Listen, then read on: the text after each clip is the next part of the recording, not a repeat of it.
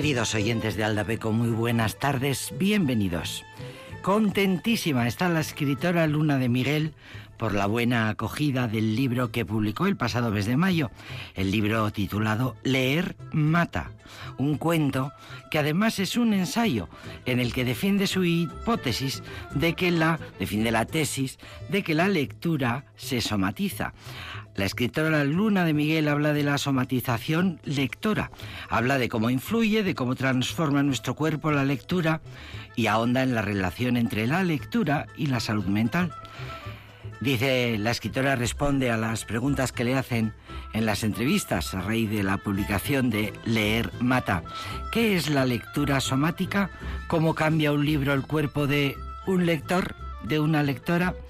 Pues muchos lectores que estéis escuchando os identificaréis seguramente oyéndole responder y hablar de la interacción entre la lectura compulsiva y el cuerpo, el agotamiento físico y mental de leer, la capacidad de resistir ante un ejercicio, el de la lectura que es violento y abrumador. Ella cuenta que cuando leyó el Ulises de Joyce en tres días, enfermó lo leyó en tres días. Cuando hizo lo mismo con Ana Karenina, se volvió literalmente loca. El 25 de abril, la poeta y editora se va a subir a un escenario en el Conde Duque de Madrid y va a leer durante más de 48 horas seguidas, sin pausa, ni para comer ni para descansar. Y va a poner a prueba la resistencia física ante la vastedad, ante la inmensidad de la lectura. La escritora Luna de Miguel pregunta, ¿morirá la lectora? en esta performance que piensa hacer el próximo 25 de abril. Cuenta Luna eh, Miguel, cuenta a raíz del libro, que se le propuso dar una conferencia sobre qué es la lectura. Y de ahí salió la idea de este proyecto de dramaturgia que se titula La muerte de la lectora. Lo hará en 48 horas, sin interrupciones. Cuenta la escritora que desde niña eh, cree que desde niña, desde niña lo viene pensando, que el trabajo de la lectura se divide entre el goce profundo y el máximo esfuerzo, entre el estudio y el sufrimiento, entre el entretenimiento y el sufrimiento. Mis padres decían, eh, querían que leyera, pero luego me prohibían leer algunos libros de contenido sexual. La relación con la lectura era la misma que la relación con el ocio. La libertad terminaba donde empezaban los placeres más o menos prohibidos. Por eso creo, dice Luna Miguel, que he desarrollado esta relación casi masoquista con el acto de leer. La obra es una prueba de amor y dolor a partes iguales, de pasión y esfuerzo, de excesos, una performance sobre la superabundancia intelectual. Con 32 años esta eh, escritora ha publicado siete poemarios, una novela, varios ensayos. Dice, leer es lo que me da de comer y lo que me hace enamorarme. Pero también es un proyecto doloroso, porque en lo económico construir una biblioteca personal es criminal para la cuenta corriente. En lo social, dice, la lectura te quita tiempo de otros recreos y en lo físico, dice Luna Miguel, te daña la mirada, te daña el cuello, te daña el tacto. Para ella la lectura, más allá de exponer el cuerpo y la mente a una de las fuentes artísticas más poderosas de la historia, se trata de encontrar un sentido o un fin a la locura. Bueno, morimos en cada libro y en cada libro renacemos. Yo me considero una trabajadora del texto. Se lee con todo el cuerpo. No em, pretender que es solamente un trabajo intelectual y que no es un trabajo corporal es erróneo el 25 de abril en el Centro Conde Duque de Madrid. Alguien habrá que vaya, irá a Madrid y tendrá la ocasión. Bien, nos podemos sentir identificados con eso que el profesor Alex Martínez Sobrino nos dice tantísimas veces. Leer no es divertido, leer es un gran esfuerzo. Es un gran esfuerzo. Bueno, pues, y como vuelve a ser lunes, eh, vamos a recibir a nuestra querida profesora Isidora Embrujo, que nos va a hablar de algunas enfermedades que nosotros creíamos que eran del siglo XX, que habían sido bueno, que se daba por primera vez, a lo mejor en el siglo XX, a lo mejor a finales del XIX, pero qué va, resulta que hay literatura del tiempo de los romanos, de los tiempos de los griegos, en los que ya aparecen algunas eh, enfermedades muy relacionadas con las mujeres, por parte de los galenos. La medicina siempre los ha considerado hasta hace cuatro días enfermedades de las mujeres. Bueno, muy interesante la propuesta que nos trae Isidoro Embrujo, no os la perdáis. Y vendrá. Vendrá luego Isidora y puesto que vuelve a ser lunes, arrancamos al Lapeco con una canción que se titula exactamente Astelenak, la canción del nuevo disco de Isaro.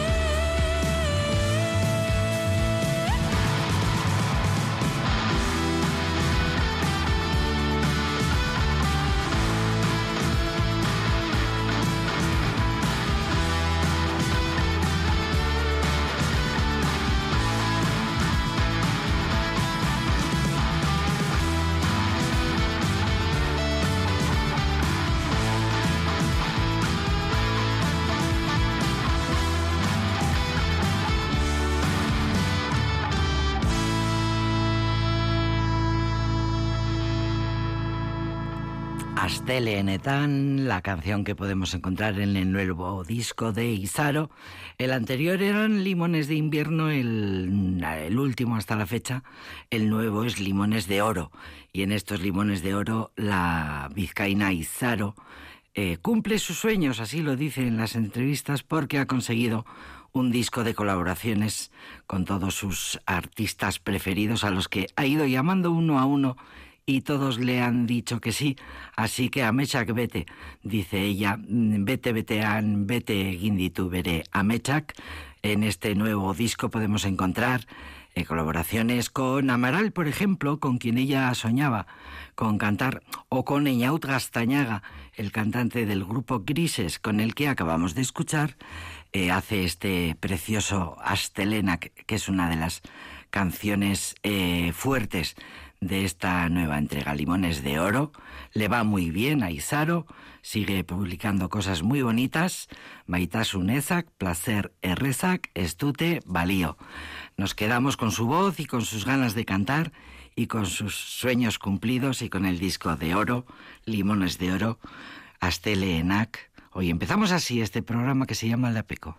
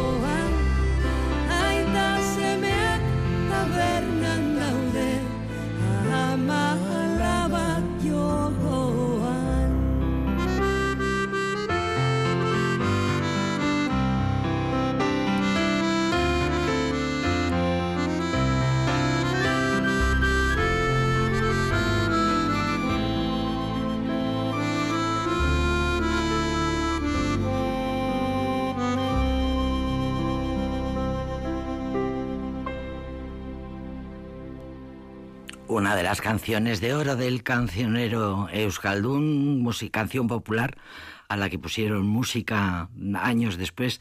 Del cancionero de Manterola aparece en varios cancioneros populares, recogida la canción Aita Semeac, eh, que tanto Miquel Aboa como Oscorri luego llevaron eh, popularizaron, y difundieron e hicieron mm, pues una de las canciones más apreciadas y más queridas y más conocidas del cancionero Aita Semeac, cantada en esta ocasión por Mariana Dominé, una bona, bueno, una bonaerense, una argentina nacida en Arrecifes, en la provincia de Buenos Aires, Em, cantora por vocación y por necesidad, se definía ella, que crea un grupo que se llama Maral, a quien debemos esta preciosísima versión de Aita Semea, con un grupo argentino, con el que, em, además de trabajar el cancionero propio argentino, pues hicieron sus incursiones y con este, con este gusto además y con esta precisión en el cancionero Euskaldun, que le venía a esta chica Mariana a cuenta de su padre, eh, muy asido a la Euskal Echea del lugar, hija de un navarro que había eh, emigrado a Argentina en 1925. El hombre había llegado a, Argentina y había ido buscando aquellos lugares en los que él podía conectar con alguien que pensara como él o que tuviera los mismos recuerdos o que, pudiera entonar canciones que él sabía. Maral, eh, la autora de, la cantante, mejor dicho, de Maral, de este grupo dice no sabíamos euskera en casa, pero sabíamos que nuestro padre, que nuestro abuelo, mejor dicho, que nuestro abuelo había mm, era era navarro, eh, se apellidaba Irigoyen y bueno, pues eh, le dio a esta mujer por eh, adentrarse un poco en el mundo de la euskalechea y consiguió aprender un poco de euskera y conectar, llegó a conectar con el País Vasco de manera que a principios de la bueno, 2007, 2008 por ahí eh, pudieron hacer una gira. Eh, cantaron por eh, Euskadi, por diferentes lugares de Euskadi. La, la, anécdota bonita es que esta versión que acabamos de escuchar, tan bonita, colgada en YouTube, llamó la atención de alguien del Departamento de Cultura del Gobierno Vasco de manera que se pusieron en contacto con ellos y los invitaron. Es una preciosidad de canción y de versión que no habíamos. Bueno, no es. Hay varias versiones, por cierto, de esta canción, pero esta, esta es muy especial. Hablando de todo un poco, que me he encontrado por aquí una historieta, una, una historieta eh, que, que dice eh, una historieta que habla de amores, de desamores, de despechos y de problemas y de amoríos, que dice así, Mick estaba con Jenny, pero Jenny se fue con Donovan y después con Alex y después volvió con Mick, pero Mick se había enrollado con Stevie y la chica nueva del grupo, que a su vez estaba casada con Lindsay, que también estaba en la banda, mientras Christine y John, la otra pareja de la banda, se enredaban en sus propios problemas relacionados con el amor, con el alcohol, con la cocaína, con las personalidades altamente inestables. Nadie en aquel grupo estaba como para tirar la primera piedra, pero Lindsay fue el que al final se animó a decirle a Stevie que se fuese por la sombra. Stevie murió hace unos años, todo el mundo lo recordó con mucho amor. Efectivamente, como muchos habréis podido adivinar, estamos hablando de la terrible historia del gran grupo californiano Fleetwood Mac.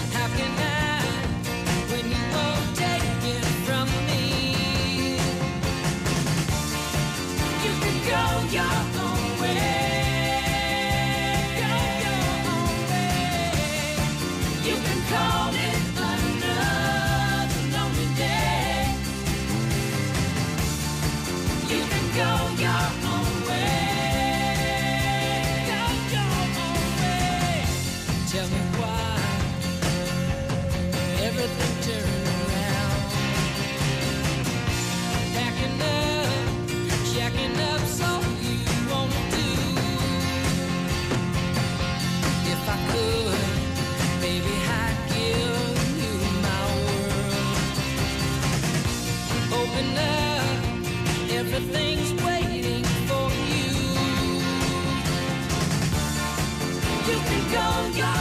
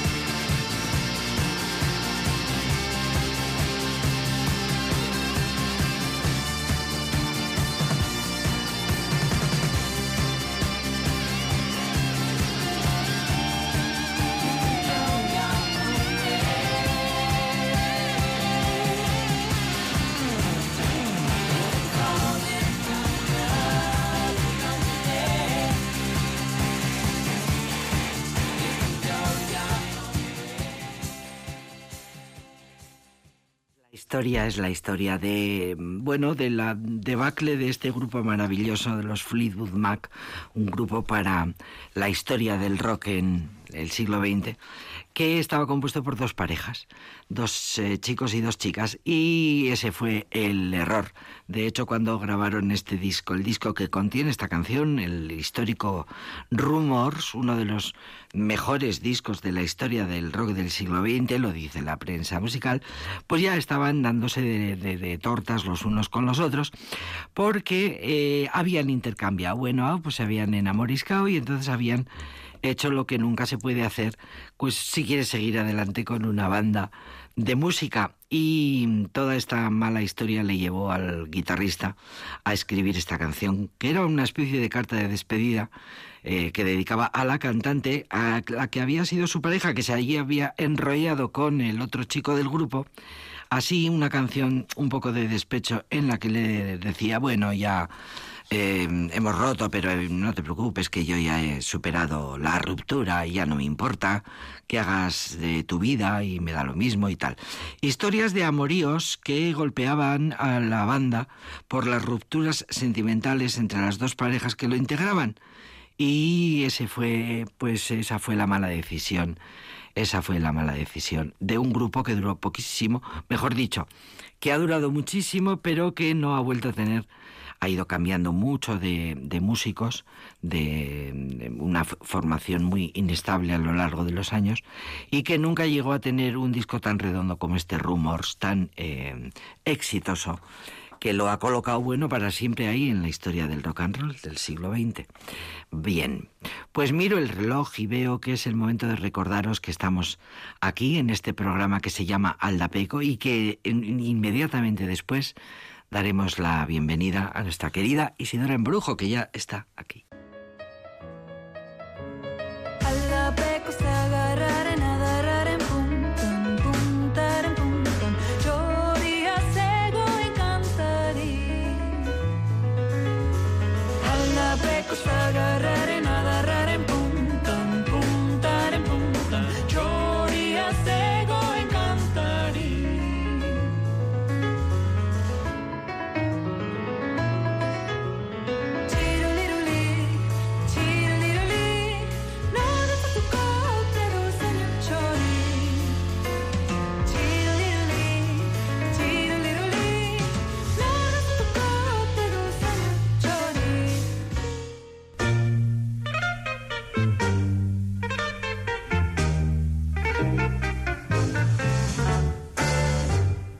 Mutatis mutandis, absit iniuria verbis, temporibus illis, obtorto collo tango, ubi maior minor cessa, talis pater, talis filius, mod proprio ad maiora, ai vade mecum tango, ad usum delfini, ubi maior minor cessa, talis pater, talis filius, mod proprio ad maiora, ai vade mecum tango, sed alea iapta est, memento audere semper, mala tempora currunt, per aspera ad astra, parva sed apta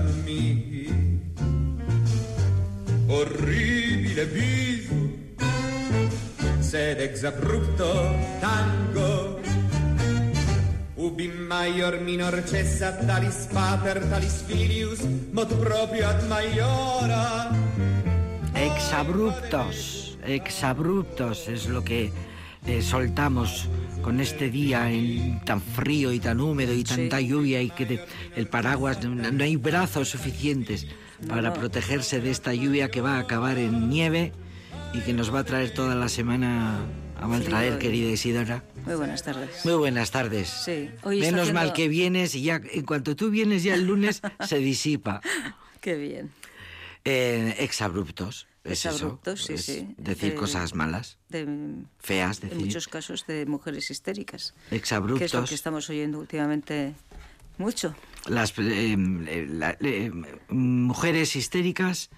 eh, Y- la histeria, la histeria que les ha traído a muy mal traer a los médicos a Sí. lo largo de los siglos. Sí, y muy mal traer a, a, a las mujeres mismas porque nos ha ayudado un poquito, porque siempre eso les ha servido para considerarnos seres inferiores. Y no solo lo eso, sino que si ahora, ahora que se lleva tanto esto de pedir cuentas, pues a los gobiernos por haber invadido América eh, en 1492, etcétera, ahora que se lleva mucho esto, si las mujeres pidiéramos daños y perjuicios porque Sí, la sí, sanidad, toda la vida, los médicos toda la vida, con la historia de la histeria, anulaban cantidad de enfermedades que estaban ahí latentes. Claro.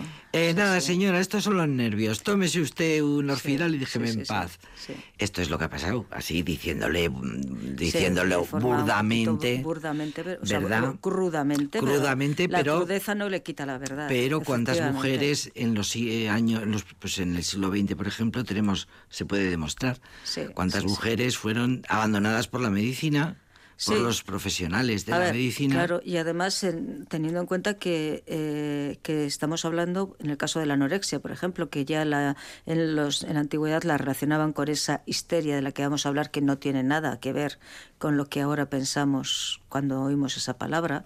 Para la anorexia y la histeria, dos enfermedades que hubiéramos pensado que eran de, de ahora, Sí, de- sí, sí. de- de- y pero resulta son, que son tan están como- presentes. como, casi como, bueno, casi la humanidad.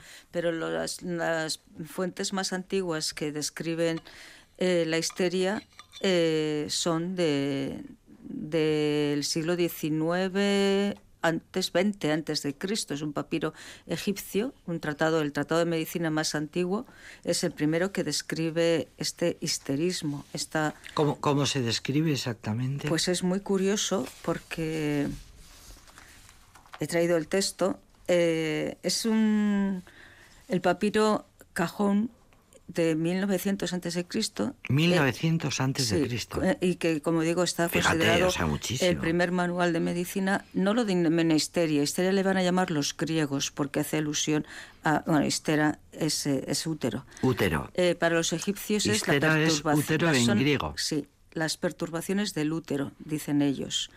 Y describen los síntomas que, que producía esa enfermedad. Dice que eh, ellos achacan esa enfermedad a, a su estado de inanición. Es decir, eh, el útero da eh, problemas porque desea lo que no tiene. Dice, es, para ellos es muy curioso porque este concepto de órgano itinerante lo van a, adoptar luego los griegos y los romanos. Dice que este para que veamos la, eh, el conocimiento de, la anatomía femenina que tienen los médicos claro entre que no pueden ver y no pueden tocar y no se puede porque y es... un es muy curioso porque dice eh, se le considera como un animal que vive en el cuerpo de la mujer el útero. El útero. Ese útero que es un órgano, como digo, itinerante. Itinerante. Reivindicador, hambriento, deficitario, que se desplaza con una especie de ansiedad motriz, empujando a los demás órganos a su paso. Aplasta los pulmones y ello produce ahogos, sudores, golpea el corazón y desencadena palpitaciones. Toma, toma, toma ya, toma ya. O sea, muchas veces lo que puede pasar, y piensan ahora los médicos, la autora del, artículo que he utilizado para tratar este tema es Goiseder Calvo Albizu, es una médico eh, que escribe en la revista Logo, revista de filosofía, bueno, que escribió ya en el 2008, eh, tiene unos años, un artículo muy interesante que se titula La Antigüedad Clásica, los primeros pasos en el proceso de construcción de la noción de anorexia. Entonces, ella lo que quiere hacer en este artículo, lo que hace es estudiar esa reconstrucción histórica de la anorexia nerviosa, que es algo importantísimo hoy en día por la incidencia que está teniendo. Una enfermedad que hasta ahora estaba más ligada a las mujeres, pero estamos viendo cada vez más casos de, hombres, sobre todo adolescentes. De jóvenes, sobre todo. Y es una anorexia, la anorexia nerviosa es algo que ahora sabemos que está en el, eh, es una patología eh, dentro de los, las enfermedades mentales. pero esto es muy, muy reciente. sí, sí, sí, Esto es, prácticamente en el siglo finales del siglo XIX cuando empiezan a considerarse un trastorno mental. Hasta entonces desde estos egipcios que hablaban de este útero, de estas perturbaciones del útero, con ese útero itinerante, un órgano itinerante que se movía por el cuerpo. Doctor, doctor, que tengo palpitaciones. Nada, ese es el útero que te está empujando, que se te ha subido al corazón. al corazón. Doctor, doctor, que no puedo respirar bien, nada. Este es el útero claro. que, se, que le está aplastando, se ha subido hasta los pulmones. Eh, pues, eh, como estaba diciendo, estábamos viendo desde... desde eh, en los egipcios hasta el siglo XIX todo eran las enfermedades tenían dos tipos de origen. En principio, el más antiguo era un origen divino, eran los dioses los que producían la enfermedad, castigaban a los hombres y a las mujeres, exactamente, o tenían un origen somático, era siempre el cuerpo. Platón intenta, apunta algo sobre el, alma, Cicerón también, pero mm, no llegan a, darse cuenta. Sí que hablan de algunas enfermedades mentales, sí que describen enfermedades mentales y enfermedades que, por ejemplo, tienen que ver también con, con algunas enfermedades de las mujeres. Eh, ellos describen, por ejemplo, la melancolía que hemos hablado de ella y decían que era un abuso de la bilis, un exceso de bilis negra, la paranoia, la locura puerperal, esa depresión posparto que, que ahora se conoce, pues también mencionan ellos, y por supuesto la, la histeria. Pero siempre decían que tenía un carácter somático, que era un problema del cuerpo, era el cuerpo el que enfermaba. Y hoy sabemos que, que no, que es la mente la que enferma y la que hace que hombres y mujeres, más mujeres que hombres, pues dejen de comer, lleguen a perder un peso corporal superior al 15% de una manera muy rápida. Y digo los síntomas porque creo que es una enfermedad muy grave y que no está de más que, que lo digamos. Que esta pérdida de, de peso corporal se produce por la decisión voluntaria, entre comillas, diría yo, de adelgazar. Estamos sometidas y sometidos a un, a un canon de belleza. Esta no era la causa de la antigüedad, ¿eh? de la, de la eh, como vamos a ver luego, de, o, en el próximo programa, de la anorexia. La, anorexia que se describe en la antigüedad. Está más relacionada con el control de natalidad. Que, sigue siendo dejar de comer. Efectivamente. Que sigue siendo es igual dejar negarse de comer, a comer. Claro, o recurrir al vómito inducido. Provocarse, provocarse los, los vómitos, utilizar diuréticos, laxantes. Eso está descrito desde casi dos mil años y antes de cosa, Cristo. También que esto nos parece muy, también muy, muy actual, el ejercicio, la práctica del ejercicio físico de una manera desmesurada. Compulsiva. Eh, pues se me ocurre en las gimnastas, pensar en las gimnastas, que las vemos todas pequeñitas, delgadísimas, unas niñas, lo que se les hace es retrasar la pubertad. ¿Cómo? Comiendo muy poco, haciendo un ejercicio físico desmesurado, hace que no tengan reglas y que esa pubertad se atrase. Lo conocemos y muy curiosamente, bien. precisamente esa desaparición de la menstruación como consecuencia de negarse a comer, uh -huh. Eh, es precisamente utilizado por las mujeres para no quedarse embarazadas. Efectivamente, Fíjate esa era la razón. Qué historia. Claro, esa era una de las razones que los médicos y, y una médica griega que ejerció en Roma encuentran en el, en el hecho de, eh, ese rechazo al alimento. Eh, por ejemplo, las mujeres Celso, han descubierto que cuando dejan de comer no tienen regla no tienen y por regla, tanto no se quedan que embarazadas. Y, y no se quedan embarazadas, lo que hacen es conseguir, por un lado, casarse más tarde y por otro lado también, efectivamente, si ya están casadas... Al no tener regla no, tener interesan como mujeres. Eh, ¿Qué es lo que nos pasa? Esto, claro, ahora nos resulta muy... Dicho así puede resultar extraño, pero lo que nos dice la autora del artículo es que la medicina hay que estudiarla en el contexto social. Las Claro. enfermedades hay que estudiarlas en el contexto social en que se desarrollan. Claro. En un contexto como el de la antigüedad griega y romana, en el que la mujer tiene un único Papel en la vida. papel en la vida, que es la procreación, tienen que ser fieles a sus esposos y ser madres. Eso les suponía una presión tal, ¿por qué? O sea, que muchas veces eso recurren a estos métodos para no o no casarse o no quedarse embarazadas. Eh, nos dice la doctora Calvo que uno de cada cinco niños mataba a su madre. Es decir, el índice de mortalidad en los partos era altísimo. Teniendo en cuenta además que muchos casos son madres adolescentes. Hay muchos casos que se casan, eh, se casa a las, a las jóvenes, a las mujeres muy jóvenes, Con gente en algunos con hombres momentos, muy mayores. claro, en algunos momentos, Sí, sí. en algunos momentos sabemos que se cierra o se acuerda el matrimonio, pero se espera unos años, pero en otros no sucede eso. Entonces, son adolescentes en algunos casos, mujeres muy jóvenes, con un índice de mortalidad muy alto en el parto, con un índice muy alto de abortos. La mortalidad es muy infantil, es también muy, muy alta. Entonces estamos, tenemos que pensar en mujeres y esto yo creo que es, es lo que siempre decimos, pero lo- no lo podemos dejar, es la actualidad, nuestra actualidad. Mujeres que ahora están reivindicando el dolor y que se reconozcan los abortos como un duelo. La pérdida de, La un, pérdida hijo, de un hijo gestando, eh, en sí. el momento de la gestación. Eh, la pérdida, el dolor que tenía que producir a esas madres que sus hijos murieran, en muchos casos, mm, al poco tiempo de, de- de nacer, o en los primeros años o, de en los, nacer, o en los últimos meses del o en los embarazo. últimos meses de- del embarazo. Y el saber también que sus o sea, que el quedarse embarazadas y, y el, el parir para ellas era un riesgo serio. Pues todo esto provocaba, evidentemente, una eh, tenía que tener una- un efecto muy importante en las mujeres.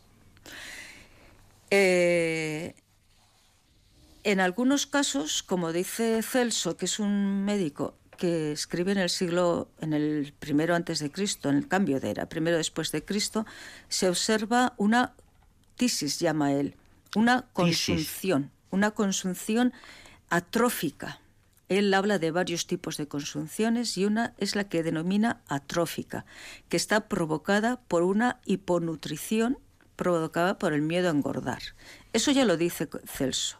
Consunción en plan consumirse. Sí, exactamente. Dejar- dejar, eh, dejar que el cuerpo se vaya- Sí, sí, se describe, se describen eh, ese tipo de enfermedades o de patologías eh, en, el- entre- en- en- en Grecia y en Roma. eh, es una pérdida de peso excesiva, o sea, una pérdida de peso El cuerpo se va patológica, un adelgazamiento sí. patológico. Sí, sí. Es lo, lo que describe, por ejemplo, Galeno que también el, el que ha dado el nombre a los médicos, a los profesionales de la medicina, él habla de un cuadro de emaciación, que es el adelgazamiento patológico, de una mujer joven que es incapaz de comer.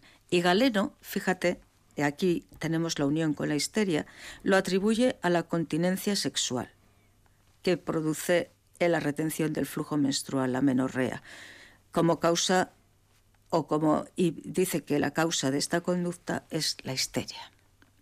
Es decir, relaciona ese mal femenino ese mal que producía el, no tener la guerra el no tener la regla también está provocado, provocado por, el útero eh, por el útero que, que, ya Galeno dice que no se no no se mueve ¿eh? pero sí produce muchos males en las mujeres y Galeno también dice que él, él describe que la restricción alimentaria y el exceso de ejercicio interrumpen la, menstruación. Por eso, cuando a una chica la quieren casar, quieren adelantar la pubertad, ¿qué es lo que le recomiendan? Pues descanso y ejercicios suaves y buena alimentación. La buena alimentación en Roma y en Grecia a veces era complicada, lo sabemos también hay que, eh, hay que tener en cuenta que, eh, y esto tampoco es algo tan lejano a nosotras y a nuestra realidad. ¿Quiénes comían antes? ¿A quién se servía antes? A los que iban a la guerra. A los hombres. A los hombres. A los jóvenes. Y a los niños. A los que teóricamente para que pudieran ir a la guerra. Claro, a los que teóricamente trabajaban, ¿no?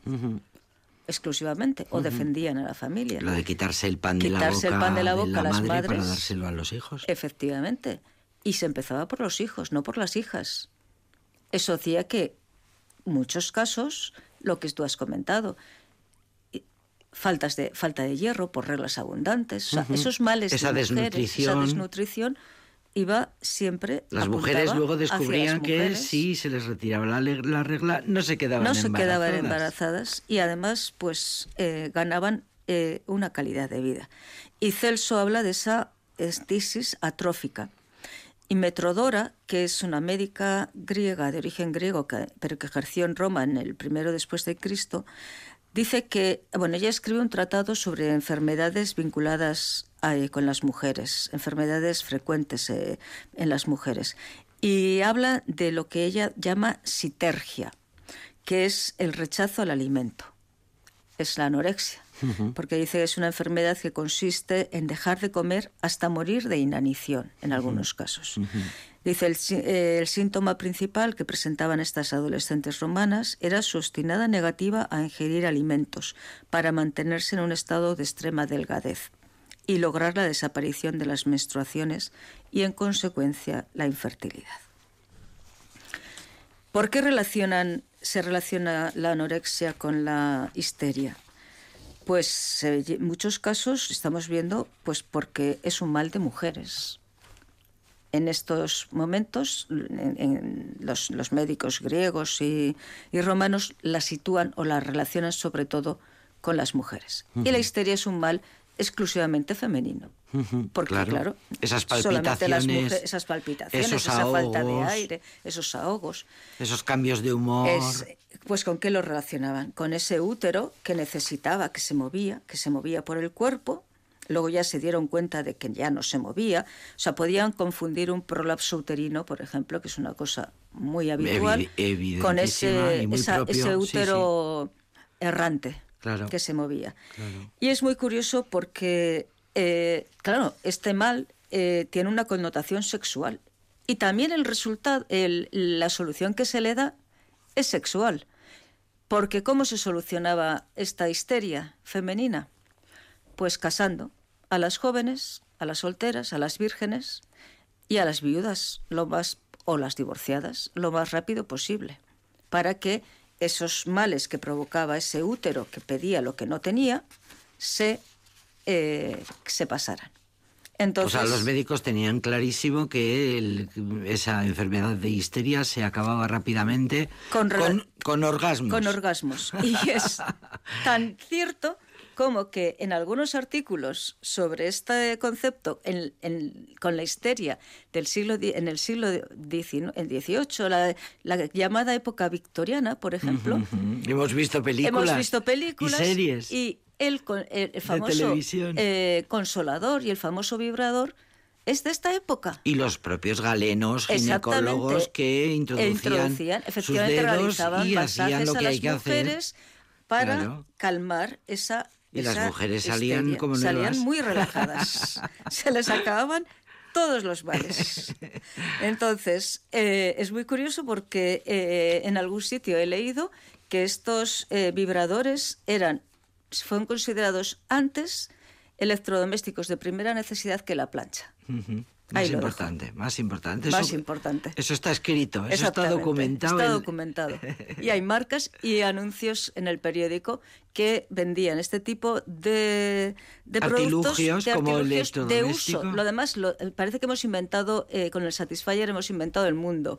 Pues ya en la prensa de los Estados Unidos y de Europa del 19 se anunciaban eh, de tamaño cómodo, pequeños para utilizar en casa y poder prescindir de las matronas, que eran también quienes trataban este tipo de, enfermedades, o de los médicos. Fíjate los propios médicos y las matronas habían ido mm, llegando a la conclusión y, eh, eh, bueno, las las enfermeras, ¿cuántas veces han sido las autoras y las creadoras de toda la aparatología que luego se utiliza en la medicina, verdad? Sí, sí, sí. Ah, de tanto observar y de hombre, además hay una cosa y es muy, muy claro, o sea, las enfermeras que son las que realizan los cuidados, eh, son las, que, realmente observan. Y ahora también las que más eh, avanzan en muchos casos En, cuestiones técnicas. Las que escuchan, las que miran a los ojos a las pacientes.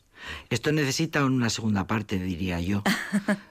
Se la dedicaremos. Eh, eh, nos ayuda muchísimo luego a comprender cómo estamos las mujeres, las enfermedades que tienen que ver, que se han relacionado siempre con las mujeres. Esto nos ayuda a entender todo.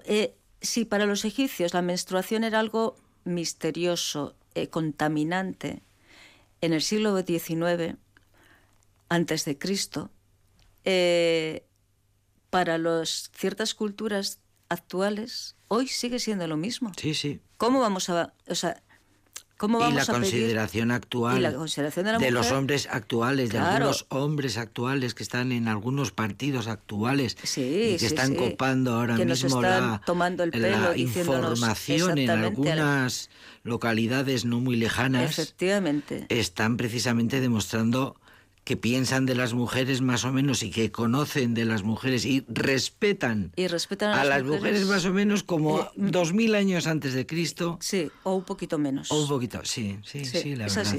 Desgraciadamente de actualidad. Sí. Eh, estas enfermedades, desgraciadamente de actualidad las mujeres y la falta de respeto a las mujeres, las, la falta de conocimiento, que siempre es el miedo ese que se le ha tenido. Claro. Pero el eh, miedo es el que hace que, que, se encierra la mujer en casa. El miedo es el que hace, por ejemplo, eh, el otro día me contaba mi hija que una, una ONG, una enfermera de su hospital... Tu hija doctora. Sí, lleva a, tiene una ONG, ella y su marido, y van a África sistemáticamente todos los años y llevan productos de higiene. Porque para las niñas, cuando tienen la regla, es dificilísimo conseguirlos, no pueden salir de casa. Sigue estando ese tabú, que ya nos lo decían los, pues, los, los, los griegos, Platón y, y Aristóteles. Sí, sí.